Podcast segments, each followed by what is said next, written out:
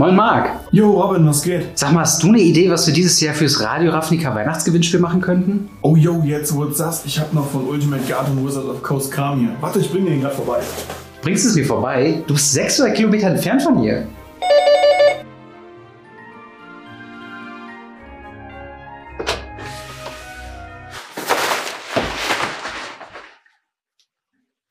Ja, dieses Jahr gibt es für HörerInnen von Radio Ravnica wieder was zu gewinnen. Wir verlosen fünf Gewinnpakete mit freundlicher Unterstützung von Wizards of the Coast und Ultimate Guard. Unter anderem in den Paketen sind 5 Innistrad Blutroter Bund Collector Booster, 2 Ikoria Lair of Behemoths Collector Booster, 10 Strixhaven Set Booster, 2 Core Set 2021 Planeswalker Decks, 3 Ultimate Guard Return to Earth 100 plus Boulder, 3 Ultimate Guard Kappen, 3 Ultimate Guard 80er Matte Supreme Sleeves, 4 Ultimate Guard Turnbeutel, 3 Ultimate Guard Schlüsselbänder. Alle Informationen zu den Teilnahmebedingungen, Inhalten der Pakete oder wie du teilnehmen kannst, findest du in der Videobeschreibung. Vielen Dank an Wizards of the Coast und Ultimate Guard für die Unterstützung. Vielen Dank, dass du Radio Afnika hörst und euch allen frohe Feiertage.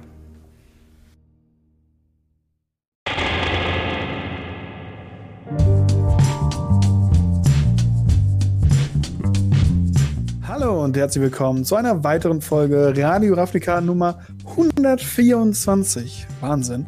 Und äh, mit mir dabei, wie jedes Mal, der Robin. Hi, wie geht's dir? Hi, ja, mir geht's gut. Äh, ich äh, freue mich auf eine etwas äh, entspanntere Runde als letztes Mal, weil es ist ja nicht so viel passiert, aber wir können ein bisschen was vertiefen und wir haben schon erste News, Neuigkeiten fürs neue Jahr. Ja. Aber wie geht's dir denn? Genau, ja, soweit bei mir alles super und ähm, ich würde sagen, gucken wir mal kurz in die Themen rein. Ähm, wir haben natürlich äh, unser Lieblingsthema mhm. nochmal aufgewärmt, jetzt mal so nach dem ersten Einblick, den wir haben.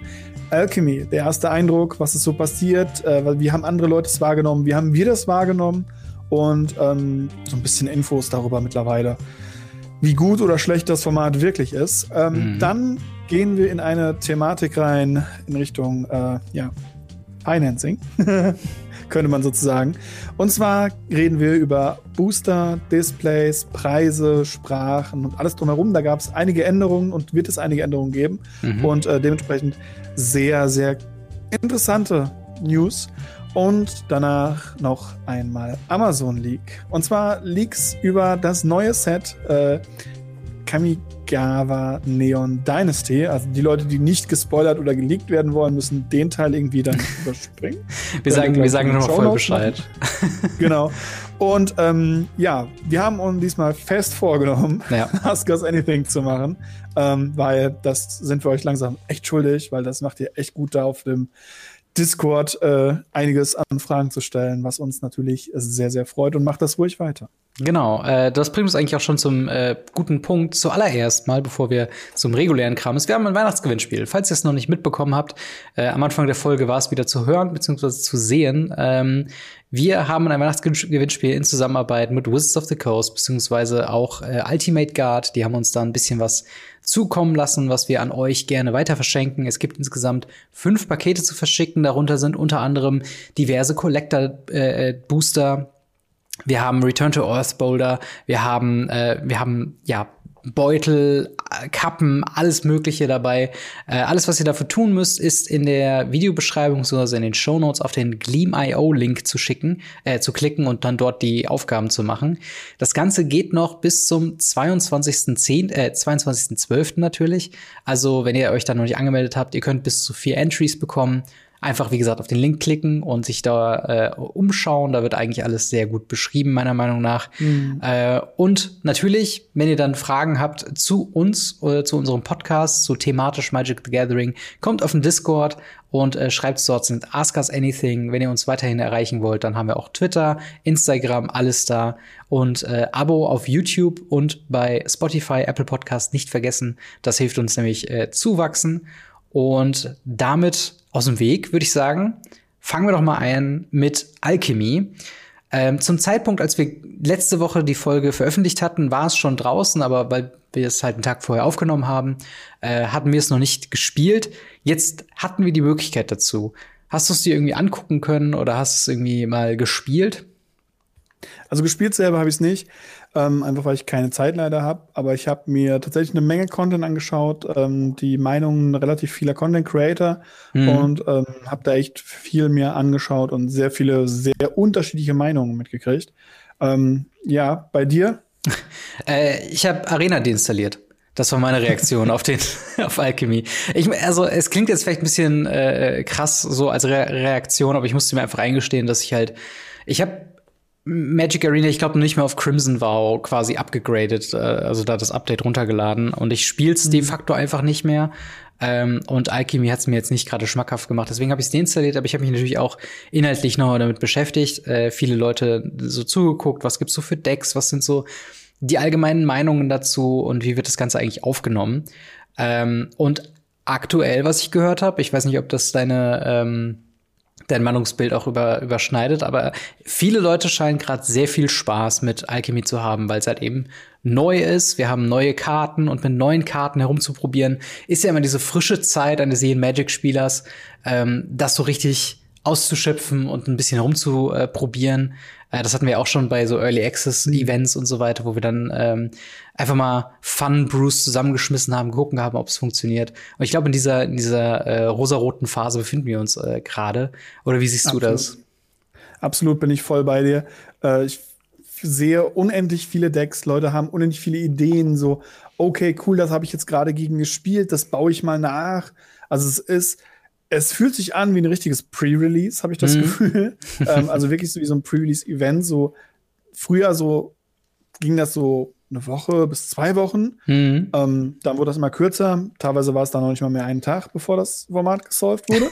und hier ist es halt tatsächlich so, dass dadurch, dass so viel Varianz dabei ist und auch so viel Random-Kram tatsächlich, muss man einfach sagen, durch mhm. diese äh, Digital-Only-Cards, dass das super interessant für viele Leute ist. Aber gleichzeitig habe ich auch ganz viele Leute gesehen und auch gelesen, die halt gesagt haben, ja, ist zwar ganz cool, aber ist mir zu viel, äh, ich, mhm. ich lasse das. Ja. Also die Meinungen gingen wirklich nur zwei Extreme. Entweder, yo, finde ich super, ist der beste, das Beste, was jemals rausgekommen ist. Oder Leute, die gesagt haben, oh nee, ist überhaupt nichts für mich, äh, tschüss. Ja. Nach dem Motto. Ja, auf jeden Fall. Also es gibt so ein paar Karten, äh, die mir auch ins Auge jetzt gestochen ist, wo ein paar Leute so auch mehr und mehr drüber reden. Das ist einmal äh, Inquisitor Captain, was quasi ein, mhm. weißes Collective Company ist. Wenn man irgendwie 20 Kreaturen im Deck hat, das wird automatisch gezählt und man kann sich da ähm, wie war das? Man kann sich zwei Karten raussuchen, die werden einem automatisch aus dem Deck vorgeschlagen und eine davon kommt aufs Feld ähm, und äh, ja, ist halt sofort quasi dann da, muss nicht mehr gecastet werden. Mhm. Äh, und das ist halt ne, Collective Company, man guckt sich die obersten sieben Karten an, sucht sich zwei äh, CMC drei oder weniger raus und legt sie aufs Feld.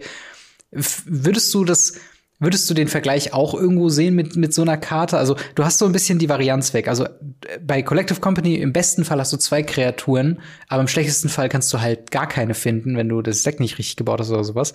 Ähm, Während du bei äh, Inquisitor Captain immer mindestens eine findest, aber es ist immer nur genau eine. Was wäre dir von diesen zwei mhm. Varianten denn am liebsten? Also ich muss sagen, es beschreibt, glaube ich, den Titel von einem Video, ich weiß nicht, wer es hochgeladen hat, äh, am, am sehr, sehr gut. A Collective Company That Never Misses. Und Stimmt, ähm, ja. das muss ich sagen, das passt dazu ganz gut. Ähm, ich nehme lieber eine Safe, mhm. wo ich aussuchen kann, welche von zwei Versionen, welche ich jetzt gerade besser haben möchte. Gerade wenn ich mein Deck dementsprechend aufgebaut habe. Mhm. Im Vergleich zu Collective Company, wo ich halt mal vielleicht auch mal die falschen kriegen kann oder dann kriege ich halt mal einen Spellqueller aus dem Spirits Deck und Dayton hat nichts am Stack oder mhm. ähnliches. Also das ist schon, schon, schon wirklich so, dass ich sage, dann, dann lieber, dann lieber den Captain, abgesehen davon, dass er weiß ist. Ja, ja, ich würde auch sagen, das ist so, aber das ist halt so wieder so ein Punkt, ähm, auf den sind wir halt beim letzten Mal so nur ein kleines bisschen angekommen, aber der kam ein paar Mal in den Kommentaren vor, ist so, warum sind diese Designs jetzt digital only? Weil klar, diese, diese Art und Weise, wie das überprüft wird, weil du halt mindestens 20 Kreaturen im Deck haben musstest, also im Deck, Friedhof, Feld und Hand, ähm, das kannst du halt nicht dem Gegner vorzeigen, dass er das kontrollieren mhm. kann. Aber cutte das ja, halt raus und du hast halt auch nicht vorzeigen, dass du nur ungerade Karten im Deck hast. Das stimmt, aber das, äh, also das ist so ein bisschen, du überprüfst es ja später. Das heißt, ähm, du würdest ja das Match, also zum einen wer macht das? Zum anderen ähm, würdest du es ja, also dann, dann hättest du halt richtige Probleme mit, äh, mit beim, beim Paper, wenn du halt einen Obosch Companion hast und du dann eine zwei Mana Kreatur spielst, dann würde er sagen, Moment mal, das passt aber gar nicht, gerade gar nicht. Und dann müsstest du halt mit Konsequenzen rechnen, die du jetzt natürlich in der Online-Version vorwegnehmen kannst, weil es schon äh, von einem unparteiischen Computer vorher geholt werden kann. Ja, aber es kann natürlich sein, dass du auf Leute triffst, die es nicht genau sehen. Also da muss ich sagen, Stimmt. das ist eine Sache, die kann man überprüfen. Dafür sind Deckchecks von Judges da. Genau, dafür sollte man äh, einen Judge immer äh, auch im Laden haben oder zur Verfügung stehen haben. Ähm, ja, aber genau, also ich finde halt, das ist halt so ein Design. Also ich sehe viele Karten mittlerweile, äh, weil ich mir jetzt auch mal ein paar Karten mehr angeguckt habe, wo ich mir denke, okay, die könnte man, wenn man wollte, und zum Beispiel weiß, könnte ja so einen Support wirklich gebrauchen, wie einen weißen Koko, ähm, die könnte man irgendwie auch hinkriegen. So, äh, ne? Such dir also entweder machst du halt wirklich wie, wie Squadron Hawks, du suchst dir wirklich zwei Kreaturen aus deinem Deck raus und, und du wählst dann, oder der Gegner wählt dann eine davon aus. Ähm, oder halt wie bei Collective Company die obersten sieben, zehn oder drei Karten, was auch Mhm. immer, pack eine Kreatur rein. Das finde ich halt ein bisschen schade, dass ich jetzt so ein bisschen das Gefühl habe, dass diese coolen Designs, die Weiß gut gebrauchen könnte, ähm, halt jetzt in so ein Digital-Only-Pfad äh, geschmissen werden. Genauso wie, ähm, beziehungsweise andersrum, eine Karte, wo ich voll und ganz nachvollziehen kann, dass sie nicht in äh, Paper sein kann, ist Key of the Archives, was ein vier Mana Mana Rock ist, der aber äh, quasi auch aus dem Spellbook draften kann. Das heißt, du kannst dann, ähm, ich glaube, das sind ausschließlich oder es sind 15 äh, Karten aus dem Mystical Archives. Also du kannst von Claim äh, of the Firstborn bis zu diesem Time Walk oder, oder Time Twist, was auch immer da nochmal drin war, kannst du quasi alles haben. Ähm, aber das ist halt so ein bisschen das Ding, da wird's halt schon sehr Hearthstone oder? Wenn du halt, also es macht schon einen Unterschied, ob du in einem Control-Matchup Claim of the Firstborn oder Time Walk bekommst. Ja und nein. Also, ähm, wir haben Würfelmechaniken. Hm. Wir können auf die Karte draufschreiben, wirf einen W20 von 1 bis dann, von dann bis dann. Wir haben Token Mechanics, wie zum Beispiel tappe den Glint-Eye und kreiere einen Token von einer Reserved List Black Lotus Karte. Hm. Ähm, so oder so muss ich sagen, wir haben da schon, schon sehr, sehr viel. Und sie sind nicht all in gegangen, wie ich gedacht habe. Hm. Ich hätte wirklich gedacht, dass sie wesentlich mehr all in gehen auf die Digital-Only-Cards und wesentlich krassere, komplexere, schaffelnde Kopie des Gegnerdecks in dein Deck-Version von Karten machen. Ja. Ähm, alles, was ich hier so sehe, ist mit ein wenig Umbauten bestimmt in Paper machbar. Und es fühlt sich eher so an, als wären das coole Paper-Ideen, wo sie zu faul waren, das zu machen oder es Mhm. nicht keinen Weg gefunden haben. Deshalb jetzt sagen so, ja, dann machen wir sie halt digital only. Also es fühlt sich aktuell ganz stark so an. Ja, das stimmt. Es gibt auch so eine Karte, da habe ich auch letztens jemand, äh, ich glaube, LSV hat sich darüber irgendwie aufgeregt auf Twitter, wo du ähm, Kreaturen aus deiner Hand exilen kannst, wahlweise aber auch noch diese Karten mit demselben Namen aus deinem Deck exilen kannst. Und dann kriegst du äh, von outside the game Karten, ähm, die irgendwie dieselben Kriterien erfüllen, äh, aber nur in Anzahl der Karten, die du aus der Hand geexalt hast. Ähm, Und halt in der Anzahl werden die auch irgendwie nochmal ins Deck gemischt oder so. Und da war halt so ein bisschen die Frage, okay, warum solltest du jemals dann eine Karte aus deinem Deck exilen, es sei denn, weiß nicht, du exilst irgendwie einen Lano- Lanova-Elf und du willst in deinem Spiel jetzt gerade keinen Lanova-Elf mehr ziehen. Aber das ist halt irgendwie, das ist das Wording und das, was es halt im Endeffekt macht, das ist irgendwie so weit weg und irgendwie so sinnlos. Ich habe irgendwie Ja das Gefühl, keine Ahnung, irgendwie, Es ich glaube ja nicht, dass es gedruckt werden. Ja, was denn? Es gibt ja eine Magic-Karte, die genau das tut. Sie exilt drei Karten aus deinem Deck und darfst eine Karte ziehen für zwei Mana. Hm. Legacy Staple. Welche? Wird gespielt mit Mist Hollow-Griffin oder dem dazugehörigen Eldrazi, dessen Namen ich natürlich jetzt nicht parat habe. Mhm. Ähm, oder auch teilweise mit dem neuen Squee aus äh, Dominaria. Mhm. Alles Karten, die du aus dem Exile casten kannst. Aber was sind denn, was ist denn für eine Karte? Äh, ja, ich weiß gar nicht, wie es heißt. Für zwei Mana äh, Sorcery, du exilst drei Karten aus deinem Deck, ziehst eine Karte. Hm. Müssen wir mal nachgucken, wie das ist. Ja, aber, aber dann exilst du ja von, von Top of the Library, oder? Nee, du exilst drei Karten aus deinem Deck. E also egal welche? Oder du Ja. guckst sie vorher durch oder was? Ja, natürlich. Du durchsuchst dein Deck. äh, ich finde das halt, das ist so eine weirde Mechanik, wo ich dachte, ja, irgendwie macht das halt nicht so viel Sinn. Also, aber gut, also wenn es solche Mechaniken gibt, die halt auch noch irgendwie Sinn machen in dem Kontext, im Sinne von, also kann ja auch zum Beispiel sein, dass du, wenn du Karten aus dem Deck exilst, du dann diese Anzahl an Karten wieder ins Deck reinbekommst oder so.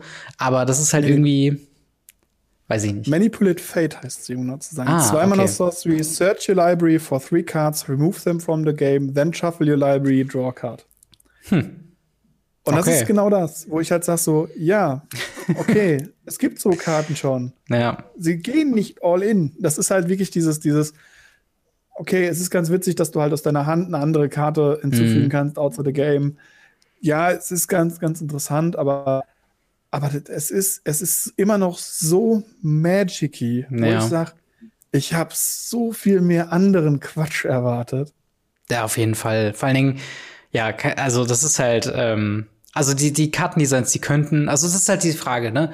Wie viel willst du wirklich Chaos drin haben? Also für mich persönlich ist das Floodgate geöffnet. Also von mir aus können jetzt gerne alles einfach rauskommen. Äh, Thema kopiere dein Deck und, und mische es dir noch mal rein oder so. Das ist alles fein von, für mich so. Äh, deswegen würde ich dir zustimmen, dass ich gerne jetzt einfach crazy Design sehen würde, um es dann wieder interessant vielleicht für mich zu machen. Auf der anderen Seite kann ich natürlich nachvollziehen, dass die Leute sich gerade noch so an Historic festklammern und hoffen, dass es das halt irgendwie nicht gerade kaputt geht. Ähm, dass die halt dann nicht komplette Quatschkarten irgendwie mit im, im Format haben. Ähm, Gehen die Digital-Only-Cards auch in Historic rein? ja. Sie werden aber rausgenommen, sobald sie rotieren. Ist das, ist das eine Frage oder eine weiß, Feststellung? sind- ich, ich meine, soweit, soweit sie rotieren, sind die Digital-Only-Karten weg.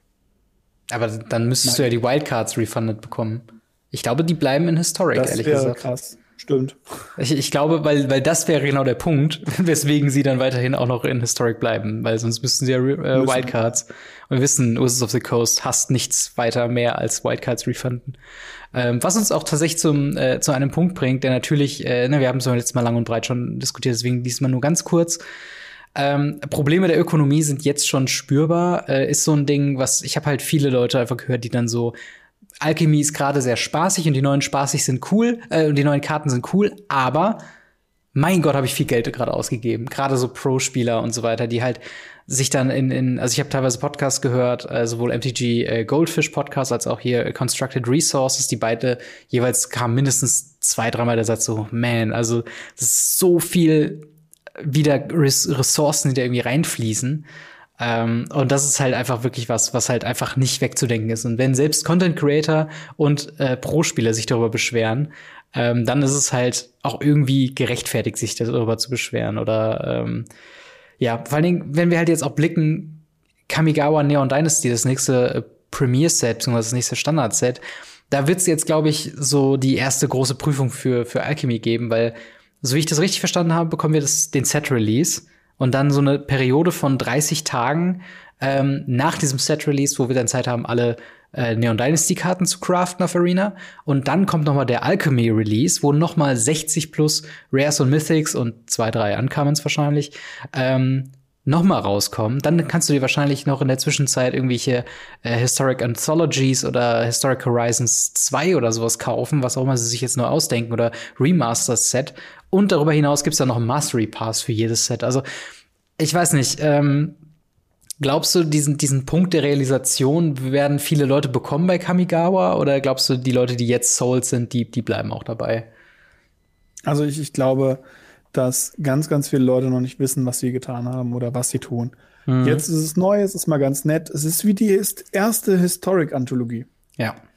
Sie wird gekauft, weil, äh, wie, selbst ich kenne haufenweise Leute, die gesagt haben, oh, das kaufe ich mal, ist voll cool, damit kann ich Historic spielen, ist der Wahnsinn. Ja.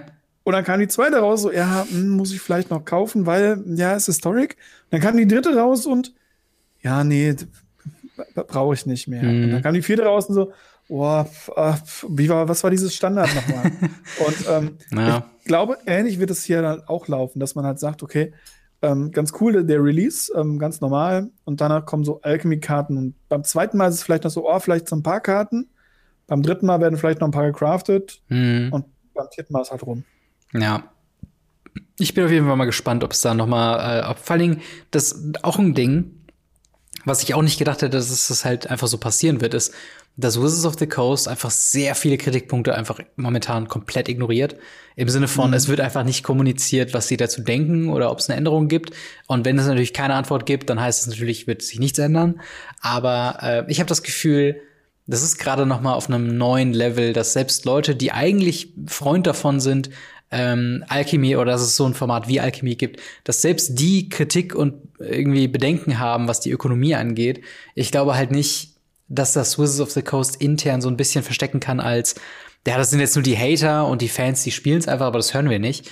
Ähm, ich, ich bin mal gespannt. Ich habe so ein bisschen die Befürchtung mit Kamigawa Neon Dynasty und dann dem Alchemy Release dazu, ähm, dass es dann noch mal so ein bisschen, ähm, bisschen schwieriger wird, die Leute davon abzuholen. Ja. Aber es, ja, die Zeit es ist halt das Arena-Team. Es ist halt das Arena-Team. Ja. Das Arena-Team ist ja komplett losgelöst von Ursatz. Ähm, haben mhm. wir ja mehrfach schon mitgestatet bekommen, dass das Arena-Team ein eigenes individuelles Team ist, die ihren eigenen Kram bauen. Mhm. Und dass die nicht so kommunikativ mit uns sind, der Spielerschaft, wie das Paper-Team, ist uns bewusst. Ähm, Änderungen, die zwar erst sehr spät, aber die vorgenommen wurden, waren, wenn du jetzt zum Beispiel Walking Dead anschaust. Wir kriegen mhm. jetzt Walking Dead Magic-Karten ähm, nach elendig langem Geweine. Ja. Und wie lange heulen wir über den Zuschauermodus? Ja, gut, das Den wir ja nicht brauchen, der ist ja nicht wichtig. Na, es gibt ja auch keinen kein ähm, MPL mehr, deswegen brauchen wir es jetzt auch nicht mehr. Ja, ja genau. Ähm, das wussten wir natürlich nicht. Hätten wir ja. das vorher gewusst, hätten wir natürlich nie danach gefragt. Natürlich nicht. ist ja auch also nichts, was, was einfach ein respektables Online-Game einfach braucht 2021. Ja. Naja. bin, ich, bin ich voll dabei. Und das ist genau das Problem, ähm, dass es eben das Arena-Team ist. Und ich glaube, das Arena-Team hat irgendwie hm. ein ganz hartes Image-Problem mittlerweile. Ja. Und ähm, das werden sie auch nicht mehr los. Da gibt es halt zwei Möglichkeiten. Ähm, fire the team, get a new one oder ignore the haters. Und wenn die komplette Spielerschaft als Hater abgestempelt wird, dann mhm. ignoriert man einfach alle. Und ich glaube, das ist mittlerweile wirklich der Fall. Ja, also äh, Blake Rasmussen hat ja in seinem Ankündigungs, äh, im Ankündigungsstream von Alchemy ja schon gesagt, dass es sehr viele Fragen über die Ökonomie gibt und er den Magic-Fans noch eine Ökonomie, Magic Arena Ökonomie äh, Sondersendung quasi widmen möchte. Mhm. Und darauf warte ich so ein bisschen. Ich hoffe so ein bisschen, dass, äh, weil Black Rasmus muss man auch mal sagen, also die ganzen PR-Desaster, die Wizards of the Coast, äh, die letzten, im letzten Jahr verbockt hat, so Black Rasmussen fängt das einfach auf mit seinen starken ja. kommunikativen Schultern und seiner Freundlichkeit und ist einfach so ein, äh, so ein Fels in der Brandung, äh, ne? Mhm. wo ich halt auch manchmal denke, so, so, so er schafft es halt irgendwie dann doch zu kommunizieren, was so das Problem ist und er akzeptiert die Probleme, ist zumindest ein von Wizards of the Coast, der sagt, hey, ich weiß, es ist ein Thema, wir reden später darum, jetzt gerade geht's erstmal um die technischen Sachen, wie wir an neue Karten gehen, deswegen kommt noch. Also, ähm, äh, deswegen, ich, ich bin mal gespannt, ähm, was wir da eventuell noch hören werden, aber mhm. ich würde sagen, damit erstmal genug zu Alchemy. Ähm, gehen wir mal über zum nächsten Thema. Ähm, und zwar Magic the Gathering äh, Karten bekommt man in der Regel aus Boostern oder äh, wenn man vom sekundären Markt noch nichts gehört hat. Ähm, jetzt wird es sich da wohl ein bisschen was ändern, oder Marc? Ja, also tatsächlich ist es so, dass äh, Magic Booster teurer werden. Mhm. Ähm, es ist so, dass die meisten Produkte generell von Magic teurer werden. Nicht alle gleich, was mich ein bisschen verwundert hat. Ähm, alle so zwischen 5 und 10 Prozent. Hm. Ähm, das klingt jetzt nicht so viel, ist aber etwas, was wir kurz vor dem Release von Throne of Eldraine ebenfalls hatten. Mhm. Dementsprechend hatten wir jetzt in kürzester Zeit zweimal einen Anstieg der Preise. Und ja, da muss man jetzt leider dabei sagen, da, das hatten wir jahrzehntelang nicht. Den ersten Anstieg haben sie gemacht und begründet mit, ja, wir müssen die Preise halt anheben, weil ja, es wird halt alles teurer. Gut, mhm. jetzt sind wir in einer Situation, dass wir nun mal in einer äh, Gesellschaft leben, die noch nicht realisiert hat, dass ihr Geld immer weniger wert wird. ähm, weil wir haben was für eine Inflationsrate? 6, 7, irgendwas. Sehr Wahnsinn. hoch, ja. und ähm, dementsprechend, aber das ist jetzt für uns, aber warum das jetzt hm. auch für Magic zutrifft und das nicht nur in Europa, sondern generell, weiß ich jetzt noch nicht ganz, ähm, weil ja. es ist dasselbe. Es ist halt vor allen Dingen so komisch. Also zum einen, äh, ich glaube, es wird offiziell noch nicht kommuniziert. Also im Sinne von, ja. es gab jetzt noch keinen Artikel an die VPN-Stores so, hey, übrigens, unsere Produkte werden teurer, aber natürlich über Zulieferer, über äh, Vorgespräche, ähm, was jetzt die Bestellung von Kamigawa Neon Dynasty angeht, wird natürlich drüber gesprochen. Also mehrere Stores. Ja, die Stores mussten ja jetzt schon ihre Bestellungen absetzen. Genau, genau. Und das ist halt so ein Punkt. sehen die natürlich jetzt schon Preise. Du, du als jemand, der halt im Local Game Store arbeitest und das halt hautnah miterlebt, ähm, der hat das natürlich sofort im Blick. Äh, aber ich habe es auch noch von anderen Quellen, teilweise im Reddit wurde ja. das halt äh, schon kommuniziert, dass manche Store-Owner da halt äh, das weitergegeben haben, beziehungsweise halt das halt einfach rauskam. Äh, ist ja jetzt auch kein großes Geheimnis, wenn was teurer wird. Ähm, deswegen eigentlich eher komisch, dass da halt keine Kommunikation irgendwie stattfindet, weil ähm, alles, was wir wissen, ist, dass äh, Magic the Gathering äh, am, am also mehr Geld abwirft als jede andere Hasbro-Marke äh, und dementsprechend ja eigentlich ähm, eigentlich alles andere außer einen Preisanstieg halt haben würde, weil so, wenn man den Regeln von Angebot und Nachfrage ja glauben lassen würde, wäre es ja so, dass halt, wenn sich was nicht verkauft, ähm, nee. Wenn sich was viel verkauft, dann passt man die Preise an? Nee, keine Ahnung. Ich, ich, ihr merkt, äh, ja. Marktwirtschaft ist nicht mein, mein Hauptthema. Mein Hauptfach.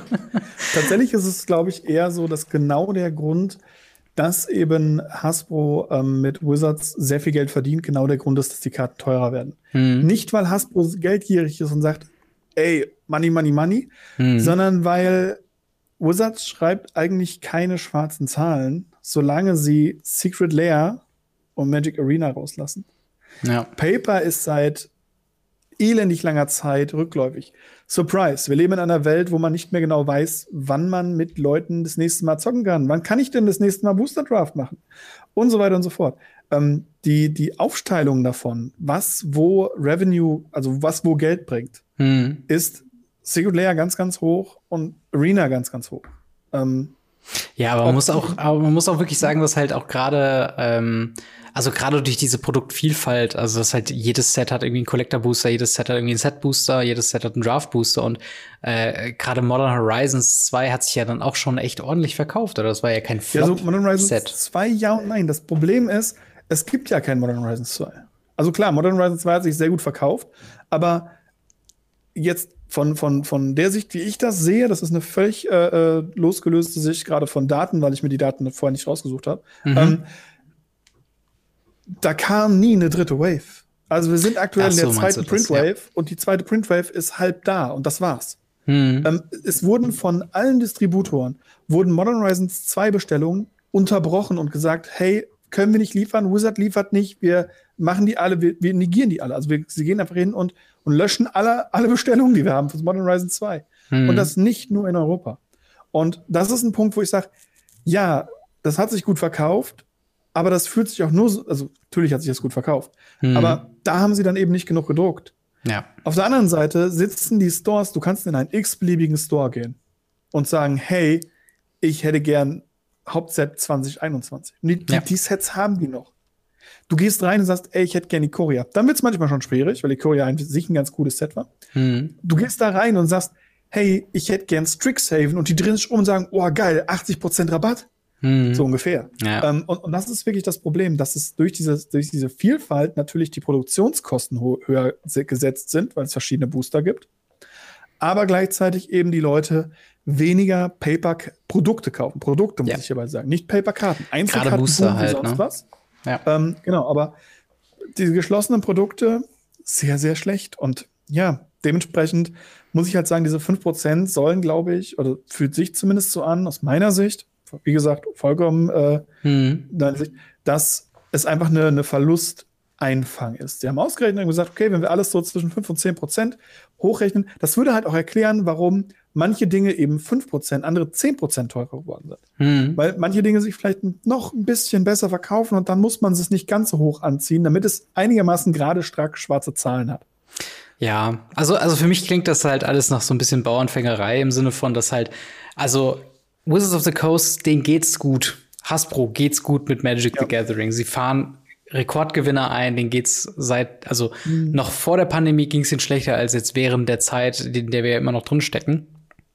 Da halt einfach die, die Preise anzukurbeln, finde ich, so oder so vielleicht aus marktwirtschaftlicher Sicht ein sinnvoller Move und wahrscheinlich hat es halt in der äh, in der Erklärungssparte, wo du eben auch warst, so im Sinne von ne, wer kauft noch Draft Booster Boxen, wenn man nicht draftet, ähm, dann äh, ne, verkauft sich das natürlich weniger und wenn man das dann isoliert betrachtet, dann ist das natürlich ein Verlust und das muss man natürlich aufarbeiten.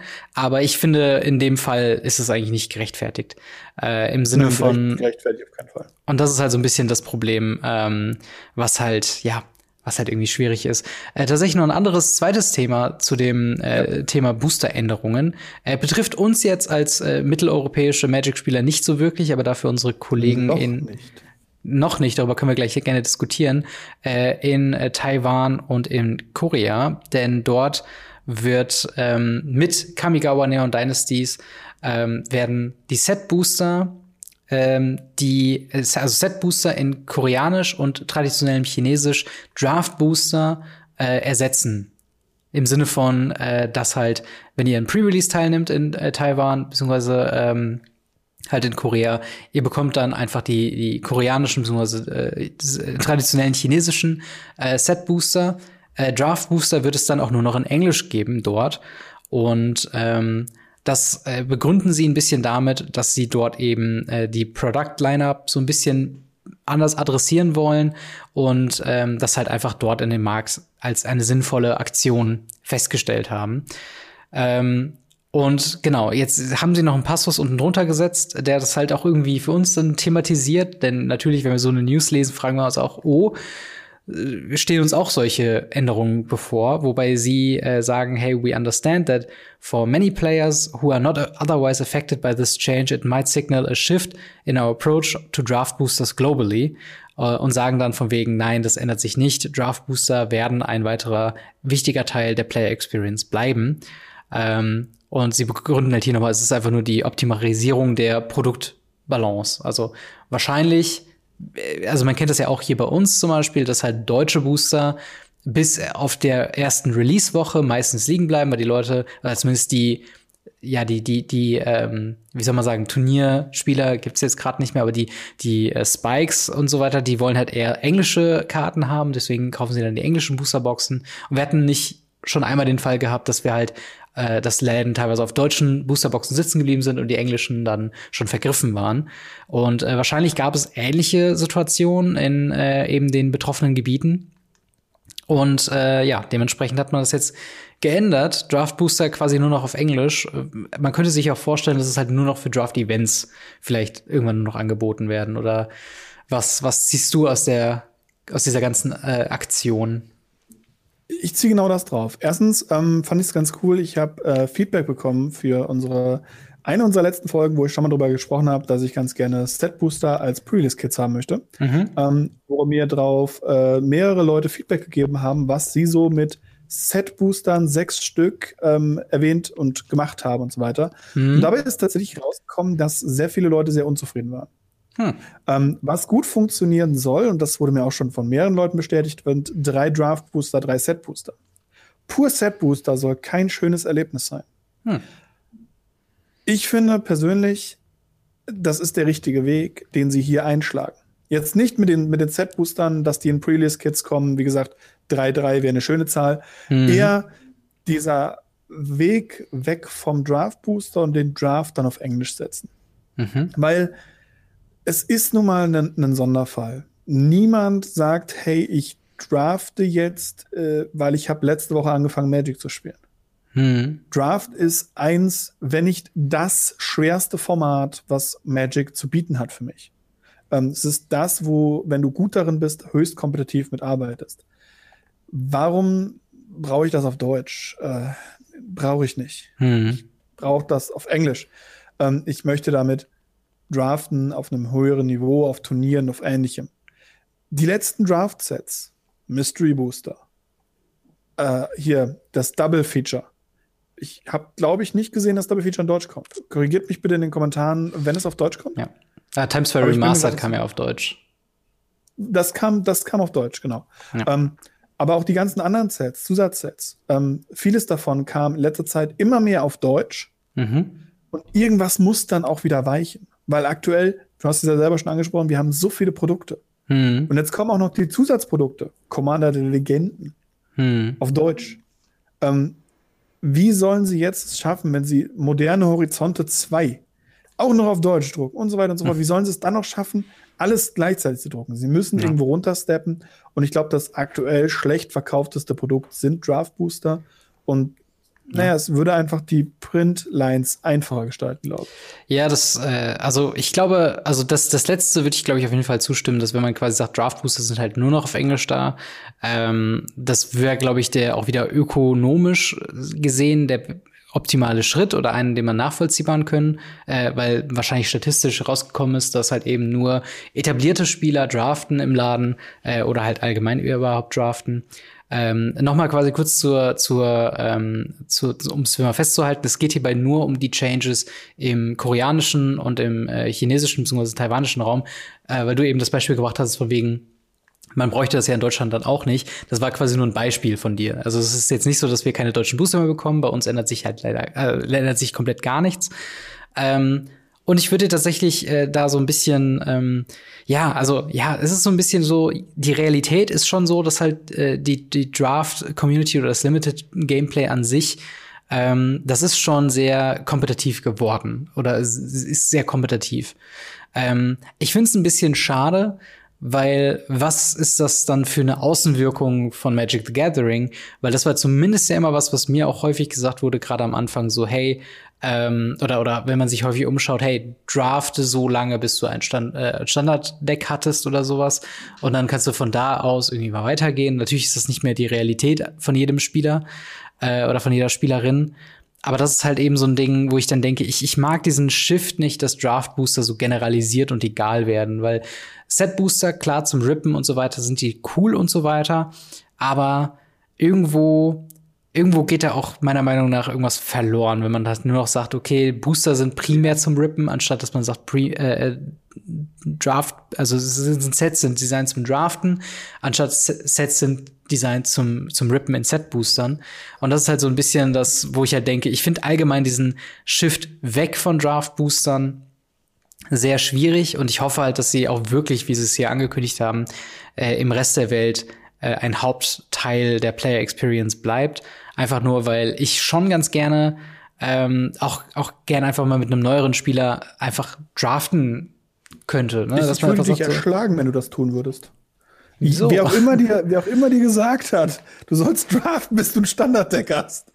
Das war, das war ein regulärer. Nur für die fantastischen Worte, aber ähm, Draft ist wirklich eins der, der Königsdisziplinen. Sealed Deck okay, akzeptiert. Klar. Verstehe ich. Auch die, meiner Meinung nach, mit Draft-Boostern wunderschön. Ähm, aber ein Pre-Release ist ja auch nichts anderes wie ein Sealed Deck. Ein Draft ist wirklich eine, eine, eine sehr schwierige Angelegenheit. Klar, du kannst einfach draften und sagen, oh, die finde ich lustig, die finde ich cool, die finde ich cool. Ja. Aber du sitzt am Tisch mit Leuten, die äh, sich dann hinsetzen und sagen, ja, okay, dann, dann drafte ich halt, weil ich weiß, was ich drafte. Mhm. Ähm, du wirst ganz, ganz wenige Leute finden, die competitive spielen und sagen, yo, Draft ist easy. Das, das sagt niemand, weil Draft ist wirklich Königsdisziplin. Es ist das schwerste ja. Format. Also und ich glaube, du kannst mit einem Neuling halt nicht hingehen und sagen, ey, komm, wir spielen mal das schwerste Format. Zielt kann ich verstehen. Ähm, dass man so ein Fun-Draft unter Freunden macht, hm. auch noch ein Stück weit. Aber sobald es irgendwie einen fremde Leute mit involviert, wird ein Draft sehr, sehr, sehr schwierig. Und sie sagen ja explizit, es ist kein Weg weg vom Draft Booster. Das finde ich auch. Klar, gut. voll, auf jeden Fall. Ähm, aber Draft, Draft ist wichtig. Draft Booster müssen vorhanden bleiben, mhm. weil das Format selber vorhanden bleiben muss. Ob man die dann noch in jeder Landessprache braucht, ob ich die in Französisch, Deutsch, Italienisch, Spanisch, Polnisch, keine Ahnung, was noch alles brauche, in Europa oder nicht einfach sage, ja, europaweit drucken wir die einfach in Englisch. Mhm.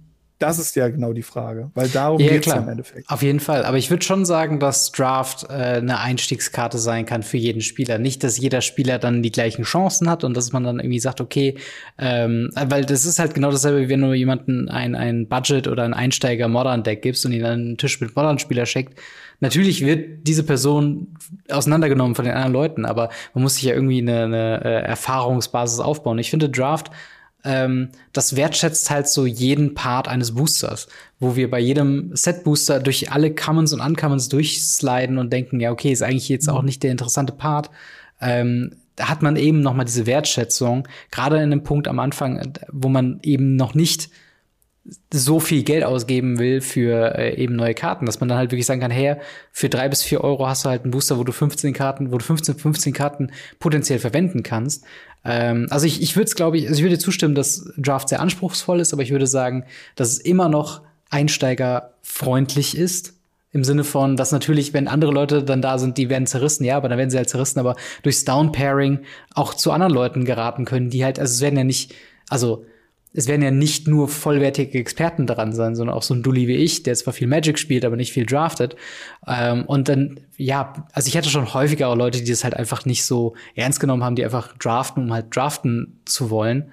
Äh, aber und Neuling, Robin, Neuling. Ja, absolut, man absolut. möchte einfach ein Deck in der Hand haben, möchte das Deck spielen und nicht erstmal 40 bis 50 Minuten die ganze Zeit Packs rumreichen, der dann noch nicht mal weiß, was teilweise die Karten machen und ja. deshalb nicht weiß, aber sie picken und das ist. Es ist gesagt, schwierig, Draft klar, aber es ist finde ich wirklich schwierig. Was mich zu dem Punkt bringt. Ja. Ganz einfach.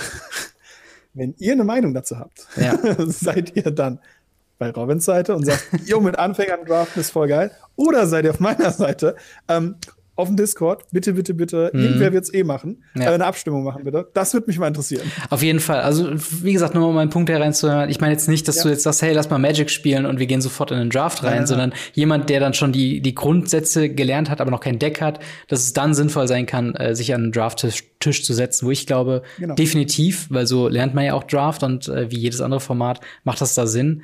Du sagst eher so, es ist Königsdisziplin und eher was für, für Experten. Ähm, genau, ich, sa ich, sa ja. ich sage, jemand sollte erst ein Constructed Deck besitzen und sollte Constructed gelernt haben, bevor er Draft als solches lernen sollte.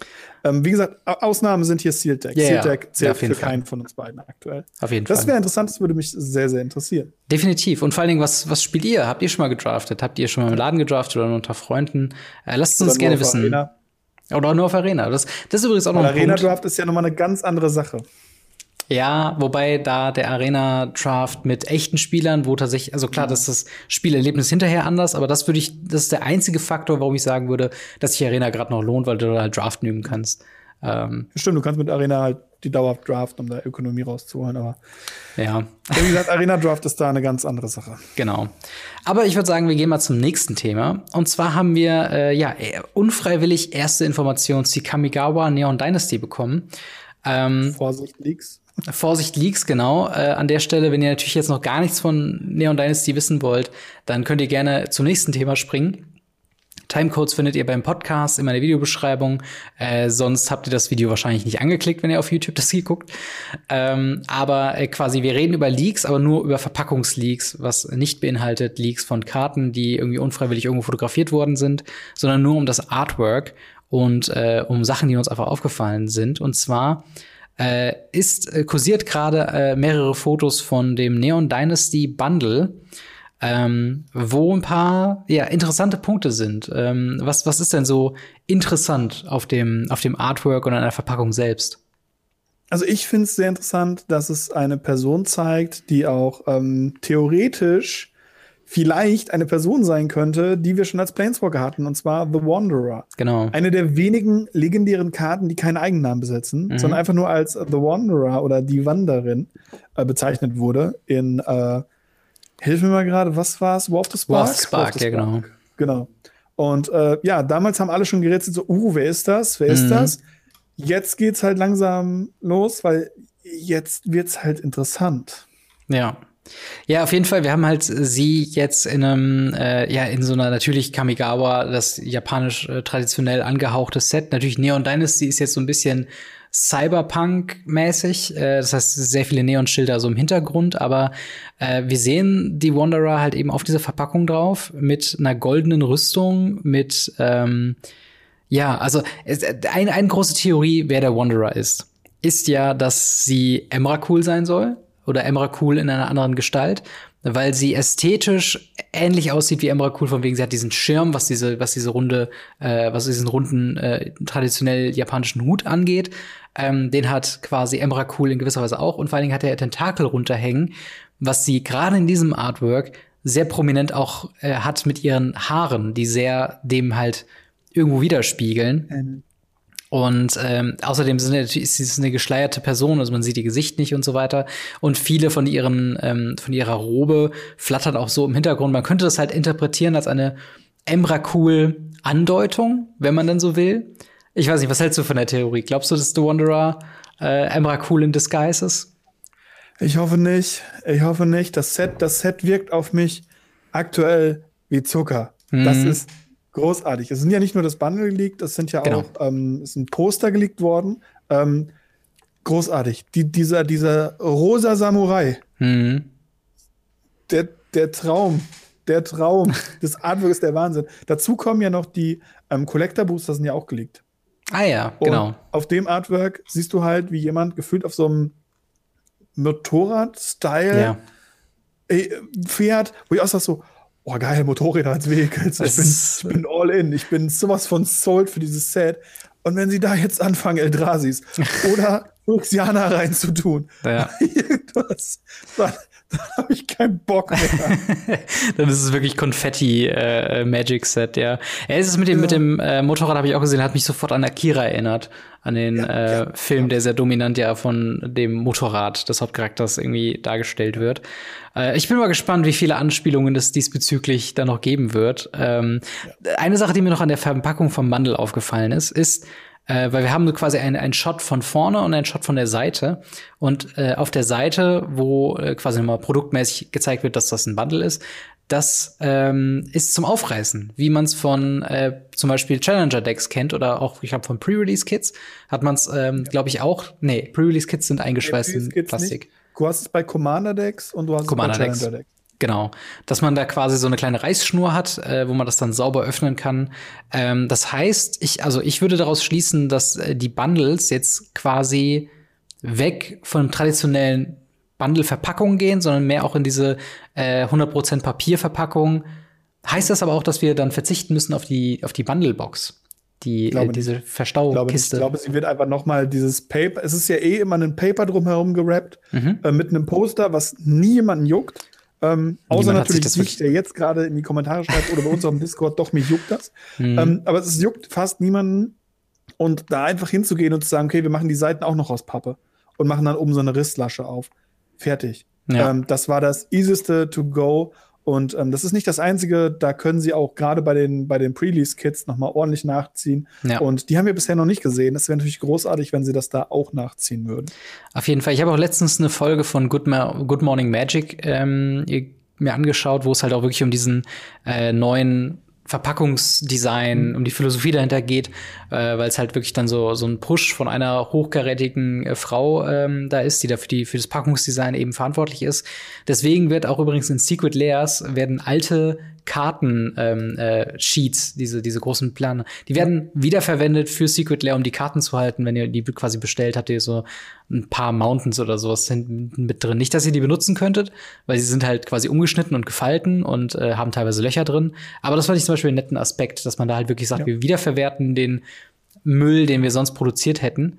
Ähm, und ich finde das halt immer, ich finde, ich finde das immer zu loben, ähm, äh, weil ich habe lustigerweise auf meinem YouTube-Kanal auch ein Poll, also eine, eine, Umfrage gemacht, was die Leute denn momentan am meisten an Magic nervt. Und natürlich wurde die Kommentare erstmal alles geschrieben, was ich vergessen habe. Ähm, aber dort auch unter anderem halt eben der Punkt mit dem Magic produziert zu viel Müll. Finde ich halt immer schön, dass man das halt äh, immer mal wieder äh, halt mit aktualisierten Produktdesign quasi äh, anspricht. Auch Comes und Uncomes. Ähm. Auch das, ja.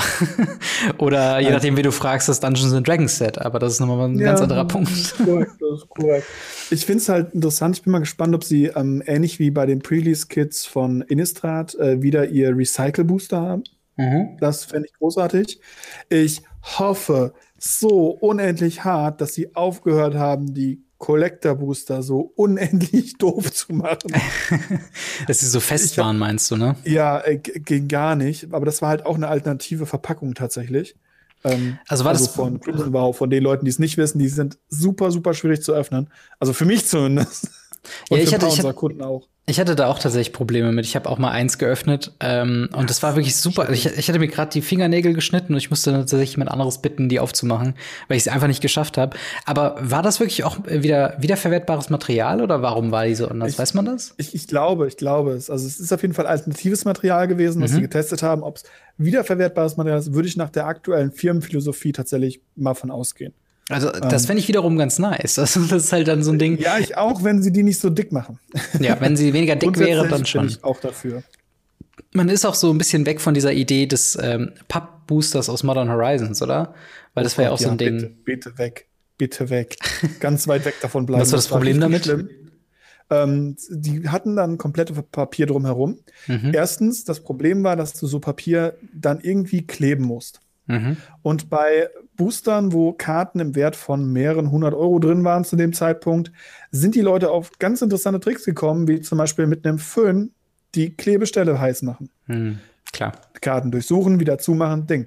Nächste Problem ist, diese Karten waren bei der Transport halt die ganze Zeit mit etwas Luft nach links, rechts, oben und unten. Mhm. Das bedeutet, wenn du irgendwie der LKW ins Schlagloch gefallen ist, der das Flugzeug gelandet ist, was auch immer. Die Dinger waren so schnell angeschlagen, hatten so viele Ditcher an den Seiten und oben und unten. Und es gibt, glaube ich, nichts, nichts Schlimmeres, als wenn du so einen Booster aufmachst und so einen Foil-Kahn mhm. rausziehst und der ist angeditscht und äh, zerkratzt und was. Es war, es war einfach unendlich schlecht. Deswegen das ja. nicht. Aber diese wiederverwerteten Booster, die haben mir schon bei Innistrad Midnight Hunt sehr gefallen. Ich finde es auf jeden Fall schön, dass hier dieses, äh, diese Situation mit dem Modern, Modern Masters, muss man ja sagen, Modern, Modern Masters Verpackungen, dass sie das jetzt ähm, ja nicht, also dass sie das nochmal dran gearbeitet haben und jetzt mit alternativen anderen Verpackungen irgendwie arbeiten. Mhm. Ähm, und ja, ich bin mal gespannt, äh, ob wir da noch mehr von Kamigawa Neon Dynasty sehen werden. Hast du denn Bock auf das neue Set? Ich habe unendlich Bock auf das neue Set. ich, ich, diese, diese Artworks, ja. Es, es ist großartig. Es ist ein sehr, ähm, was mir aufgefallen ist, ein sehr Manga-Styly-Format bisher. Wir können natürlich nur von Boxarts und von mhm. Postern und so weiter reden. Äh, wir können natürlich nicht von Karten wirklich reden. Es fühlt sich vom Stil sehr, sehr comichaft an. Also dasselbe, was ich Strixhaven auch hatte. Mhm. Im Vergleich jetzt gerade zu Kaltheim, was sehr realistisch war, hatte ich das Gefühl. Ähm, und auch im Vergleich jetzt zu Midnight Hunt und äh, Crimson Vow, die auch sehr eher realistisch gezeichnet, eher New Age gezeichnet sind, als in so einem fast schon Zeichenstil. Mhm. In so einem Manga-Stil, nenne ich es mal. Und, aber das ist, wie gesagt, nur mein erster Eindruck. Und ich habe so unendlich, unendlich Bock auf diesen rosa Samurai. Ich möchte ihn haben. Ich möchte ihn einrahmen. Ich möchte mir an die Wand hängen. Ja, ja, ich bin auch, äh, ich bin auch ein bisschen, also ich habe schon Bock. Ähm, ich bin so ein bisschen weg, dass ich mir das Geld schon beiseite lege für Standardsets, weil äh, in der Regel gibt's dann doch nur irgendwie Karten für im Wert. Booster bitte. Genau, sechs Booster auf jeden Fall. Das habe ich auf jeden Fall nicht vergessen. Aber so allgemein ähm, ist es halt, also ich kaufe mir keine, keine Boosterbox mehr von, von mhm. aktuellen Standardsets, weil ich mir denke, für mich persönlich, entweder ich mache sie halt einfach nur auf, dann ist es rausgeschmissenes Geld, äh, oder halt die, die sechs Karten, die ich haben will, die kaufe ich mir dann eben. Ähm, aber ja, ich bin gespannt, was für eine was für eine, äh, was für ein Design, was für ein Kartendesign, was für Mechaniken da alles mit drin sind.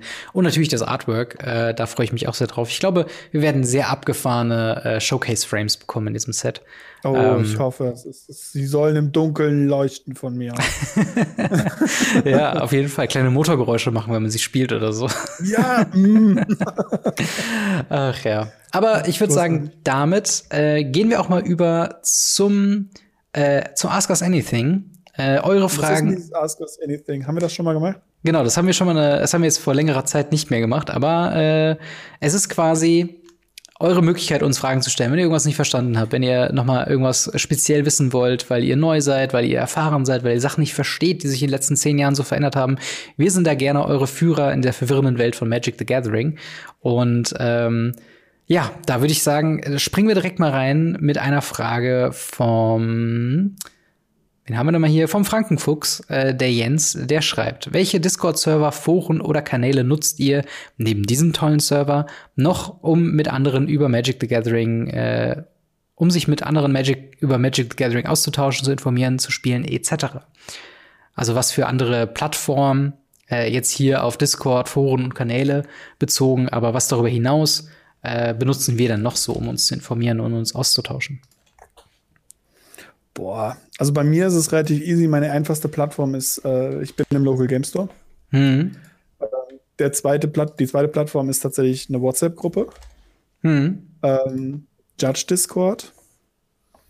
Und ja, ich bin auf ganz vielen anderen Discords von ganz vielen anderen Content Creatern. Die haben auch ganz großartige Discords. Mhm. Äh, ich weiß nicht, ob wir jetzt alle Namen nicht runterrattern müssen. Ich glaube nicht, weil nee, nicht wirklich. Jeder Content Creator irgendwo ein Discord oder zumindest ein Discord, wo er angesiedelt ist. Und mhm. ähm, auch jedes, jedes Format, das ist für Discord. Es gibt Legacy Discords, es gibt ähm, relativ neu äh, CDH Discords ähm, für Dachregion und was nicht alles. Gibt es super, super viele Sachen und ähm, ich finde das wirklich cool. Aber bei Discords bin ich halt sehr schnell einfach eine Leiche, weil ja. Da sind zu viele Leute drauf und schreiben zu viel. Ich habe so schon Mühen und ich kriege es auch, glaube ich, ganz gut hin, bei uns am Discord aktiv zu sein, äh, am mhm. Judge Discord aktiv zu sein. Und dann hört es fast schon auf, es sei denn, man pinkt mich. Wenn man mich pinkt, bin ich relativ schnell da. Aber ansonsten hm, schwierig. Und ja, ansonsten, wie gesagt, viel mehr WhatsApp, äh, persönliche Interaktion unter Videos tatsächlich. Ganz, mhm. ganz viel unter Videos, wo Leute ihre Meinung unterschreiben, wo ich mit denen dann nochmal drüber diskutiere, sei es unter meinen, sei es unter Radio Ravnica-Videos oder auch bei völlig fremden Leuten, wo ich einfach anfange, Diskussionen unter denen bei YouTube drunter zu schreiben. Das sind so, so die Kanäle. Was ich euch absolut nicht empfehlen kann, ähm, auch wenn bestimmte Leute bestimmt irgendwelche positiven Aspekte davon mitgenommen haben, sind Facebook-Gruppen. Äh, das ist, habe ich ganz schlechte ja. Erfahrungen mitgemacht. ähm, ansonsten Twitter, Instagram. Ja. Sowas, also viel. Ich weiß nicht, hast du noch irgendwas, was du noch so adden kannst? Ähm, bei mir ist, glaube ich, so das, wo ich am meisten sag ich mal, so News und sowas herbekomme äh, oder auch Themenvorschläge, also Themenvorschläge im Sinne von ich sehe was und ich möchte darüber bei Radio Ravnica reden, äh, ist halt tatsächlich das Reddit, äh, das äh, Magic TCG Subreddit, äh, wo einfach quasi, also erstmal werden da alle offiziellen Posts geteilt, also wenn irgendwas im Mothership, also auf der auf der Wizards of the Coast Magic the Gathering Seite hochgeladen wird, äh, kriegt man das da meistens mit. Da sind dann auch gut zu beobachten, wie die Wellen in der Community gerade sind, weil auch zum Beispiel jetzt aktuell sehr viele Artikel von nicht Magic Plattformen, aber so von The Game Informer, The Gamer und so weiter, dort halt eben Artikel über Alchemie rauskommen, wo man dann auch merkt, okay, die Kritik geht ein bisschen über das hinaus, was man in unserer Bubble so mitbekommt. Äh, mhm. Sonst natürlich Twitter, Instagram, dort sind wir ja auch irgendwie vernetzt, auch mit anderen Content Creatoren. Äh, und ja, wir haben, also ich bin in verschiedenen Discords, auch von verschiedenen Content Creator, ähnlich wie du. Ähm, tatsächlich noch eins, was ich da hervorstellen würde, ist das Gladiatoren Arena Singleton äh, Discord ich spiele zwar jetzt gerade äh, Arena nicht, aber das ist halt so ein typischer Discord, der gegründet wurde für dieses eine Format, äh, was ein Fanformat ist, was halt wie, wie Highlander ist im, äh, im, im Paper Magic, wo man quasi äh, One-on-One Constructed spielt, aber jede Karte darf nur einmal drin sein. Äh, und das ist halt einfach da, weil man über Magic Arena kann man so keine Matches finden mit anderen Gladiator-Spielern und dann habe ich halt da mal ein, zwei Runden gespielt. Ähm, und ja, sonst ähm, Leute fragen, die man kennt, ob man Magic spielen möchte. Äh, das ist so halt über, über WhatsApp und so halt persönlicher Austausch. Ähm, mhm. Eine weitere Frage haben wir von Herr von Quack. Der bedankt sich erstmal für die Beantwortung der ersten Frage ähm, und stellt dann noch eine weitere. Bald steht ja Weihnachten vor der Tür. Wie sieht's bei euch äh, mit typische, wie sieht bei euch ein typisches Weihnachtsfest aus? Welche Weihnachtsbräuche habt ihr? Äh, Marc, wie sieht's bei dir aus? Hast du äh, den, den klassischen Baum, der jedes Jahr wieder aufgestellt wird, oder ist es bei dir jedes Jahr anders? Oder feierst du überhaupt mit Deko und Co? Ja, das ist es eher. Also Weihnachten ist, ist, ist wenig bei mir. Okay. Immer schon gewesen. Mhm. Äh, ich habe aber vor, vor Jahrzehnten mittlerweile eine Tradition angefangen mit zwei Kollegen, die nachdem sie bei sich zu Hause Weihnachten gefeiert haben, bei mir vorbeikommen. Mhm. Ähm, dann gibt es Reste essen und Reste trinken. Hammer. Von dem, was es bei denen so gab und das, was bei mir noch so rumsteht. Und irgendwann spät in der Nacht wird Super Smash Bros. Brawl gezockt. Hammer. Sehr gut. Und dann gehen wir nach Hause. Also die gehen, äh, Mili, Mili, nicht Brawl, Mili. Und ähm, dann gehen die nach Hause und ich bleib hier liegen. Und äh, das machen wir seit ich 18 bin. Also weit über zehn Jahre mittlerweile. Ja, also das ist schon eine echt lange Tradition dann bei euch dann, oder was? Krass, sehr, ja, sehr cool. Ja, äh, bei mir, äh, also ich persönlich bin immer so ein bisschen, ich bin immer so ein bisschen der Weihnachtsmuffel, glaube ich, in der Familie und jetzt auch bei uns hier im Haushalt, ähm, weil ich oftmals die Weihnachtszeit mit einfach Stress verbinde, von wegen Stress über, was für Geschenke holt man und wie plant man die Reise, weil ich bin in Berlin, meine Familie ist in NRW, äh, so, da müssen wir halt dann irgendwie einen Ma Wagen mieten und das ist dann immer, bevor ich dann zu einem Punkt komme, wo ich mich irgendwie entspannen kann, wo ich mich dann wirklich darauf einlassen kann, aufs geile Essen und so weiter, ist es immer so ein, so ein leichter Struggle. Aber ähm, ja, also wir haben auch einen äh, Baum bei uns im, im Wohnzimmer stehen.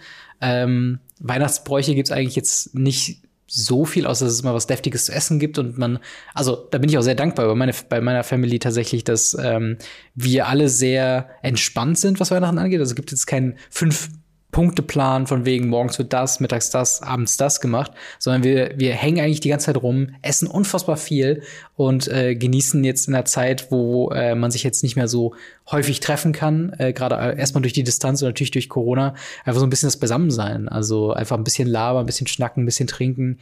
Ähm, mein Onkel hat beim letzten Mal äh, eine PlayStation 1 mitgebracht und wir haben Colin McRae äh, Rally mit äh, drauf gespielt. Das war ziemlich cool. und cool, ja halt sowas, ne? Ein bisschen die Ruhe genießen, ein bisschen runterkommen, die Familie besuchen und so weiter, das halt alles, ne? Aber davor halt Wochen des Stresses mit, wem schenkt man eigentlich was? Ein ganz Ach, anderer ja. Trick, nichts verschenken und nichts geschenkt bekommen. Das versuche ich zu etablieren, aber ähm, ich komme aus einer sehr, sehr geschenkefreudigen Gesellschaft und äh, ja, ich, da, da komme ich, glaube ich, nicht mehr halt raus. Halt leider gerne, aber ich, ich mag es halt nicht, Geschenke zu bekommen, aber ich verschenke sehr gerne. Ja, ja, auf jeden Fall. Da nochmal der Hinweis, wir haben ein fabelhaftes Weihnachtsgewinnspiel in Zusammenarbeit mit Wizards of the Coast und Ultimate Guard. Link in der Beschreibung. Ähm, eine weitere Frage von DK31 ist, würdet ihr Community Games auf, äh, aus Arena kommentieren? Wenn einer da zwei Spieler eine Partie aufnimmt und es euch zusendet. Ich denke, so macht äh, das Interagieren mit der Community noch mehr Spaß. Ähm, ich weiß ja, dass du ähm, Gameplay aufnimmst und das nochmal nachkommentierst. Könntest du dir das auch vorstellen mit Community Members bei uns aus dem, aus dem Discord oder von, von uns aus der Community oder bei dir aus der Community? Ja, prinzipiell ja. Das Problem ist, ich mag Arena-Content nicht, mhm. ähm, weil ich Arena Arena ist dafür designt, dass du es ganz alleine daheim in deinem Keller spielen kannst. Hm. Es flashy ist, es äh, Soundeffekte hat und es blinkt, damit du nicht einschläfst und äh, weiterspielst. Hm. Meiner Meinung nach. Ich finde, Arena ist äh, nicht so schön, wie wenn du einfach zwei Leute hast, die an einem Tisch sitzen und Magic spielen. Ob das jetzt ein Live-Commentary ist, wie wir das bei dir jetzt auf dem Channel gemacht haben mit Pioneer, oder ob das ein Commentary ist, wie wenn ich und äh, mein bester Kumpel uns hinsetzen und wir kommentieren, wie jemand bei uns aus der, aus der Fischkrieg-Szene, Legacy-Szene, mhm. gegeneinander Legacy gespielt hat. Ähm, das ist vollkommen egal, was das für ein Format ist. Paper nachzukommentieren macht mega viel Spaß. Mhm. Arena ist weil es keinen Zuschauermodus gibt, wirklich anstrengend, weil du musst beide Seiten haben. Du musst es ganz komisch schneiden. Es sieht super hässlich aus. Mhm. Und naja, im Endeffekt hast du die ganze Zeit irgendwelche Mauszeile, irgendwelche Karten ziehen sich groß und was nicht. Ich, ich finde es zum Kommentieren für so eine Sache denkbar ungeeignet. Mhm. Was natürlich nicht heißt, dass man nicht hinsetzen kann und sagen kann, hey, ich streame jetzt alleine Magic Arena. Gar keine ja. Frage. Ja, auf jeden Fall. Ähm, aber aber so zum Kommentieren, ich weiß nicht, ob du das anders siehst, aber ich finde zum Kommentieren finde ich es denkbar ungeeignet. Ich finde, genau, also ich bin da recht ähnlich aufgestellt wie du. Ich denke mir dann so, zu einem Zeitpunkt, wo man das dann nochmal nachkommentiert, weil man auch nicht ganz genau weiß, was im, im Kopf des Spielers dann oder der Spielerin quasi ähm, abgeht. Und äh, dann halt zu sehen, dass irgendwo rüber gescrollt wird, dann kommentiert man ja fast schon die äh, subtilen Bewegungen des oder der mhm. Spielerin mhm. mehr als das eigentliche Spiel, äh, weil man halt auch nicht immer alle Informationen da hat. Und das ist halt dann so ein bisschen das Problem. Ähm, was, was Community Games und, und etwaiger Content angeht, äh, wäre ich auf jeden Fall offen, dass man eventuell mal so eine äh, Commander-Gruppe über, über Spelltable irgendwie aufnimmt oder halt irgendwie Vergleichbares. Ne? Wir haben natürlich unser Pioneer-Gameplay jetzt gemacht, aber vielleicht, dass man in der Richtung äh, irgendwas aufnimmt und äh, wir das dann kommentieren. Das könnte ich mir schon eher vorstellen, weil ich da auch persönlich, also äh, wir haben jetzt gerade keine Content-Armut, was äh, Arena-Gameplay auf, auf YouTube angeht. Und ich glaube, ich wäre eher ja. dabei, dass man dann sagt, okay, wir, wir machen irgendwie Paper-Content oder äh, äh, Paper-Gameplay und, und stellen das halt hervor, weil ich das halt deutlich spannender finde.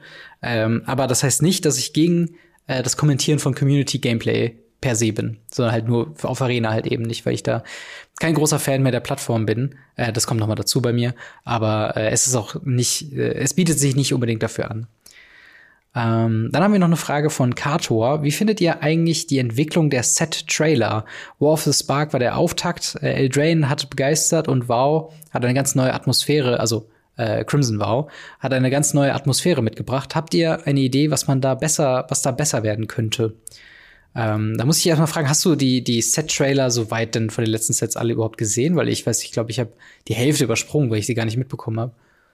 Also ich habe Midnight Hunt und Crimson Vow gesehen. Crimson Vow hat mich, hat mich ultra hart geflasht. Mhm. Das ist ein ultra, ultra cooler Trailer. Äh, Midnight Hunt war so, ja, was wollt ihr mir sagen? ähm, natürlich der Front of Eldraine, Lebkuchenmann, bester Mann. Klar. Ähm, ohne Frage. Und ja, alles danach muss ich sagen, ich weiß nicht, ob Strixhaven, Kaltheim, D&D, ich habe keine Ahnung, ob die Trailer haben. Ehrlich nicht. Also, äh, D&D glaube ich nicht wenn ich mich recht entsinne. Aber ich ja. kann es ja auch wirklich nicht sagen. Also ich weiß auch noch, dass diese, diese Trailer-Entwicklung ganz, ganz komisch ist, weil ich weiß noch, dieser War of the Spark Trailer, das meint ja der äh, Katar, äh, Kator, Entschuldigung, äh, auch, dass das halt so ein, so ein richtiger Auftakt war. Und wir hatten davor ja auch schon Set-Trailer, die waren aber dann mehr so Fantasy, cringy, wir animieren mal ein bisschen das Artwork und, mhm. und das macht dann irgendwie ein Bär macht Roar und so. Aber viel mehr passiert da eigentlich nicht. Ähm, davon sind wir dann irgendwann, irgendwann sind die ganz verschwunden und dann kam irgendwann War of the Spark, was halt, was ich so großartig fand, dass ich das meinen Kolleginnen und meinen damals noch Kommilitoninnen in der Uni auch gezeigt habe und die fanden waren auch begeistert. Die haben nichts mit Magic am Hut, die sind auch noch nicht mal große Fantasy-Fans, aber dieser Trailer hat von der Ästhetik, von dem, von der Dramaturgie, von dem Soundtrack zweifellos auch und von dieser, von dieser Umsetzung, dieser Idee, alles rückwärts abzuspielen, ähm, mhm. halt so profitiert. Und es war so ein kreativer und so ein großartiger Trailer, ähm, dass ich ja, ich fand Throne of Eldraine danach auch gut und es war auf jeden Fall einer der besseren Trailer, wenn man die letzten fünf wahrscheinlich sieht. Aber auch da habe ich schon so ein bisschen gemerkt, dass das kreative Pulver ist hier schon ein bisschen verschossen gewesen. Also nicht, dass es ein schlechter Trailer war, aber es war jetzt nicht so, wo ich dachte, wow, das muss ich jetzt jedem weiterleiten. Ähm, und ja, die danach, also ich weiß noch, Kaltheim war irgendwie krass weil dort ja irgendwie rauskam, dass äh, Tibalt die, die Narrator-Stimme ist und der irgendwie so ein, so ein Weltenschwert oder was auch immer gesucht hat. Oh ja, stimmt, da war was. Ja, ja, ja, ja. Genau, da haben wir auch noch im, im, Podcast drüber gesprochen, weil du meintest, äh, man weiß gar nicht, wer das ist, außer man hat die Untertitel angemacht, weil man dann sieht, Tibalt mhm. lacht am Ende. Ähm, ja. Und ja, sie haben so ein bisschen an Impact verloren, wobei ich mir nicht sicher bin, ob das an den Trailern liegt oder an der, ähm, an der, an, an diesem erhöhten Frequenz von wie jetzt Sets rauskommen. Ähm, also und dass man da allgemein sagen, ein bisschen abstumpft. Äh, ja, ich muss sagen, der Crimson Vow hat mich noch mal richtig abgeholt. Ja. Ähm, einfach weil ich mich doch das Set sehr abgeholt hat, muss ich dazu natürlich auch sagen. Und dieser Gudding, ganze Wedding Wedding Style mhm. war ganz gut. Ich meine, es ist ja mittlerweile kein Spoiler mehr, wenn ich drüber rede. Ich weiß nicht, ob du den gesehen hast. Ähm, es ist, es ist wirklich ein, also wenn es okay ist. Ja, yeah, ich, ich habe den, ich hab den gesehen, alles gut. Weil, man sieht die ganze Zeit, wie so eine Braut gekleidet wird und mhm. denkst, ah ja, rote Haare könnte Olivia sein, bla bla bla. Dann kommt der Bräutigam und beide werden so nach vorne gezogen, in die Luft gehoben und zack, unten auf so einen Altar gepinnt und auf mhm. einmal siehst du, wie von oben die ganzen Vampire ankommen und das halt, das eine Opfergabe sozusagen da ist. Großartig. Du denkst die ganze Zeit, okay, das ist Olivia, schöne Hochzeit, überall Vampire, zack, und du denkst, wow, ja das ist großartig, das ist cool. Aber ich muss halt sagen, von den Trailern selber kriege ich halt ganz, ganz wenig mit. Mhm. Und ich bin gespannt, ob das bei Neon Dynasty sich ändert. es hätte wieder Potenzial. Es hätte wieder Potenzial, so ja, richtig halt geil zu sein. So, so ein fetter, weiß nicht, Techno-Hip-Hop-Track und dann ist da irgendwie einer, der da mit so einem Cyber-Motorbike so anime-mäßig da herumslidet oder so, so ein bisschen Tron oder so. Jetzt sowas wie Arcana nachzumachen, haben sie es nicht. Ja, das stimmt. Wobei sie es wahrscheinlich Arcana nun schlecht nachmachen werden. Aber mal ja, gucken. Äh, ich bin mal gespannt. Wir haben noch eine aller, allerletzte Frage ähm, von Frankenfuchs, die ist ähm, sehr leicht. Und zwar äh, mal abseits von den ganzen Tribes. Die Frage aller Fragen: Lego oder Playmobil? Was bist du denn äh, von, seit, seit Kindesbeinen? Bist du eher Team Lego oder Team Playmobil? Ich muss ja zugeben, ich bin ja so ein, so ein, so ein doofes Einzelkind, ja. Mhm. Ich war einer von den komischen Psychos, die aus Lego Pferde gebaut haben, um da Playmobil-Figuren drauf zu machen. Ah, verstehe. Und ich hatte dann so ganze Panoramas gebaut, wo dann Lego-Ritter gegen, also Lego-Ritter und Ninjas und Samurais und mhm. Star Wars-Figuren gegen, naja, Piraten und Ritter von Playmobil auf Pferden gekämpft haben. So David gegen, also ich hatte beides und mhm. ähm, grundsätzlich muss ich sagen, ich, ich mag Lego. Mhm. Ich mag Lego einfach, weil es ähm, einfacher ist zu bauen und schöner ist zu bauen. Ähm, aber ich habe auch Playmobil gehabt und ich bin, ich bin bei beidem nicht abgeneigt. Wenn ich ja. jetzt was kaufen müsste, würde ich wahrscheinlich eine Art Klemmbaustein kaufen. ja, ja, ich, ich bin da auch, glaube ich, ganz ähnlich bei dir, weil ich hatte, ich weiß auch noch, ich hatte als Kind hatte ich so ein, so ein Playmobil Ritterburg äh, irgendwie mal zu Weihnachten bekommen. Das war auch so noch. Einen grünen Drachen. Nee, das war, das war Rheinritter. Das war auch so ein bisschen okay. mehr, also es hatte zwar eine Steinmauer, aber es hatte so ein Holzhaus auf so einer Erhöhung in der Mitte oder so. Also es war mehr so, ich glaube, es war mehr so märchenmäßig orientiert äh, mhm. und weniger so, so drachenmäßig. Ähm, aber auch da, ich, da kam halt später bei mir auch die Harry Potter Lego-Zeit sehr krass rein, weil Harry Potter sehr äh, einprägsam für mich war. Äh, und dann hatte ich natürlich irgendwann das, das Lego Harry Potter Hogwarts Schloss so nahezu komplett, komplett in voller Breite quasi über meinem, äh, ja, in meinem Schlafzimmer auf Regalen äh, gehängt und so weiter. Und äh, seitdem bin ich eigentlich schon echt der Lego-Fan. Also es ist sogar so weit, dass ich äh, letztes Jahr noch zu Weihnachten Lego verschenkt habe, tatsächlich auch sogar Lego Harry Potter, weil die auch ziemlich gut sind, mhm. mittlerweile auch das Erwachsenen zu verkaufen, im Sinne von, ähm, ich hatte so eine, so eine etwas größere Modell von einer, von einer Eule, also von, von Hedwig halt aus Harry Potter. Ja. Äh, das hatte ich verschenkt und es war auch so spaßig aufzubauen und das sieht auch immer noch cool aus und es ist so, es ist einfach ein cooles, cooles Ding und man hat halt so diese, dieses Erlebnis des Aufbauens noch ein bisschen einprägsamer als bei Playmobil, meiner Meinung nach. Also. Ja, finde ich auch, weil es halt einfach auch einfacher ist aufzubauen. Lego, Lego ist halt nicht so, ich stecke drei Sachen zusammen, bin fertig, kann damit genau. spielen. Das ist halt eher Playmobil, wo du es halt eher mit spielen sollst. Lego ist mittlerweile eher so dieses Aufbaugedöns. Ja. Äh, Fun Fact, als ich jetzt in Berlin war, habe ich auch noch Lego verschenkt. Geil. Und äh, ähnliches Prinzip einfach, weil es dann so eine Marvel-Szene war, ja. wo der dicke Tor äh, an, an, seinem, an so einem Fernseher hängt und diese, diese Szene halt, äh, gibt es als, als Lego zum Aufbauen. Hm. Ich habe mittlerweile auch das Gefühl, Lego geht aktuell mehr in diese, in diese Aufbaurichtung ja, und voll. Playmobil eher in die Spielrichtung, was vollkommen okay ist. Und äh, wir hatten ja schon mehrfach und den Kommentaren warum, was soll dieses Lego-Bashing und warum redet ihr so viel darüber, dass Magic wie Lego ist und so weiter. Hm. Lego ist toll und, und einem Kind kein Lego zu geben oder Playmobil oder ähnliches, ist so wie das nicht mit einem Stock in den Wald schicken. Ähm, grausam, gebt euren Kindern keine Handys. ja, auf ähm, jeden ja, Fall. Es ist, äh, es ist cool und als Spielzeug muss ich sagen, eins von beidem wäre schon cool. Ja, also eins von beiden sollte es auf jeden Fall sein, finde ich. Äh, auch wenn ich sagen muss, Lego ist zum einen ziemlich teuer geworden äh, und zum anderen ähm, ist es halt auch, also man hat natürlich nachrichtenmäßig ne, mit dem Held der Steine so ein bisschen in letzter Zeit gehört, dass sie nicht so ganz cool sind. Ähm, deswegen, also jedes andere Klemmbaustein-Projekt, also sowas wie Megablocks hat zum Beispiel, da habe ich zum Beispiel World of Warcraft in Anführungszeichen Lego, aber halt Klemmbausysteme, wie auch immer, äh, gebaut. Von, für Pokémon gibt es, glaube ich. Genau, für Pokémon. Ja. Ja, wobei ich glaube, die sind auch noch mal woanders, weil ich habe da letztens noch mal eine andere Variante von Lego gesehen, ja. was dann aber äh, auch dann Pokémon war. Also ich mag dieses Aufbauen halt einfach super, deswegen bin ich auf jeden Fall ein Lego-Fan. Äh, aber das äh, genug davon. Beenden wir mal diesen Magic the Gathering Podcast. Vielleicht habt ihr es vergessen in der Zwischenzeit. aber genau dafür ist ja Ask Us Anything da. Äh, wenn, wie gesagt, wenn ihr noch Fragen habt, die hier unbeantwortet sind oder ihr wollt einfach nochmal Nachfrage stellen zu den Themen, die wir heute besprochen haben, kommt auf den Gamery slash Radio Ravnica Discord und äh, stellt eure Frage am Ask Us Anything. Da sind noch super viele Leute, die euch auch gerne bei jeder anderen Frage helfen, wenn ihr mal eben wissen wollt, wie eine Interaktion zwischen zwei Karten ist. Äh, einfach dann dort ins Help Me oder in andere ähm, ja, Bereiche einfach mal reinstöbern ein bisschen sich beteiligen. Ist sehr, sehr cool, ähm, wenn ihr da mal reinschauen würdet. Äh, und sonst ähm, hätten wir es eigentlich soweit. Wie gesagt, wir könnt äh, uns gerne mal abonnieren bei, ab, äh, bei YouTube, wenn ihr denn äh, da das hier gerade schaut. Sonst natürlich bei Spotify oder beim Apple Podcast gerne äh, liken, positive Reviews geben. Das Ganze hilft uns halt eben zu wachsen.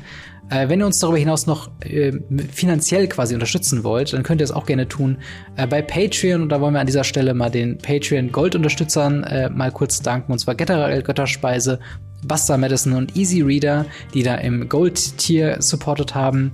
Äh, also wie gesagt, schaut da rein. Wir haben verschiedene Tiers, aber alle Patreon-Supporter bekommen die, äh, ja, die Podcast-Folge, sobald sie fertig ist, in voller Länge als Video zugestellt. Und ja, damit würde ich sagen, vielen Dank diese Woche, dass auch du wieder dabei warst, Marc. Immer wieder gerne. Und wir hören und sehen uns nächste Woche wieder für die letzte quasi Live-Aufzeichnung von Radio Ravnica für dieses Jahr. Äh, danach haben wir eine Folge für euch schon vorbereitet zu dem Zeitpunkt, wo ihr das hier hört. Und in dem Sinne, bis dahin, haut rein. Ciao. Ciao, ciao.